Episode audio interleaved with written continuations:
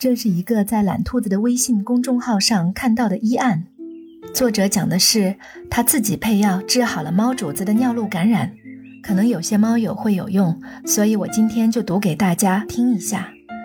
兔子姐你好，学了中医我就添了个毛病，见人就想看舌苔，以至于身边同事朋友都躲着我走，就怕被我逮住让伸舌头。正在感慨英雄无用武之地时，机会就送上门了。前天中午，我发现家里的猫主子鼻头比往日红，结合前一天他打了两个喷嚏，我心里咯噔一下，别是感冒了吧？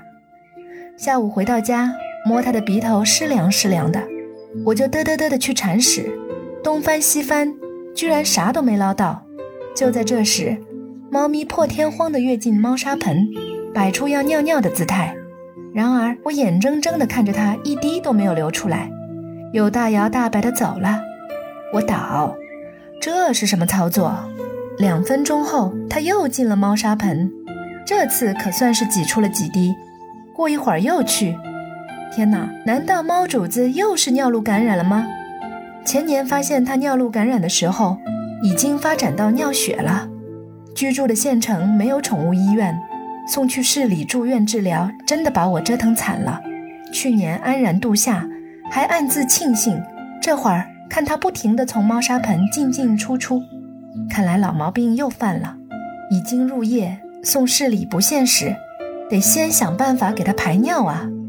眼光搜寻，突然看见墙角的西瓜，立刻激动地跳起来，就用它来清热利尿。我挤了一小碗西瓜汁。用针管分几次给猫咪灌进去，然后陪着它等尿。临睡前，猫主子终于尿了比几滴多一点点的尿，但鼻子干燥，耳朵发热。好吧，只要尿道通着就行，先这样。第二天，我又给灌了四十毫升西瓜汁，就先去上班了。联系宠，联系宠物医院大夫，让多喝水，防止闭尿。不行就赶快送医。我盯着天花板想了一会儿，用我微弱的中医知识给猫主子开出了一个方子：鱼腥草、淡竹叶、灯心草各适量，熬水炖服。我要把它当人一样来治疗，但用量轻一些。鱼腥草是天然而又安全的抗生素，能够清热、消炎、抗病毒，药性可以通达人体的上中下三焦，也就是说。上治咽炎、肺炎，下治尿道炎、阴道炎、肾炎，外治皮肤上的炎症和疱疹，都可以用鱼腥草来消炎。对于各种细菌、病毒引起的感染，如风热感冒、流感、泌尿系统感染、生殖系统感染等等，鱼腥草都是他们的克星。上次孩子感冒，嗓子出现疱疹，就用鱼腥草加蒲公英熬水喝，当晚退烧，好用的不要不要的。淡竹叶有清热泻火、除烦利尿的功效，淡竹叶单用有效，与芦根、麦冬、黄芩、灯心草、生地黄、白茅根等其他清热药同用，效果会更好。选这三味药，主要是我闲得发慌的时候就各种囤药，家里就有，不用花钱。中午回家立刻熬药，熬好晾凉，赶快给猫咪灌了几针管。下午回家就看见猫砂盆好大一坨尿，成功了耶！继续服用了一天，猫主子已经欢快地东奔西跑了。不过就是看见我到处躲，生怕逮住被灌药。猫主子的尿路感染是治好了，可是呀，我却失去宠爱了。不过想想省了一大笔住院费用，我也是很开心呢。懒兔子的点评是：我们公号陆续也登过一些用中药治疗宠物的医案，可能有些读者觉得用中药给动物治病靠谱吗？要知道，中药大部分都是植物药，是大自然给这个世界所有生灵的礼物和馈赠，所以人可以用，其他小动物当然也可以用。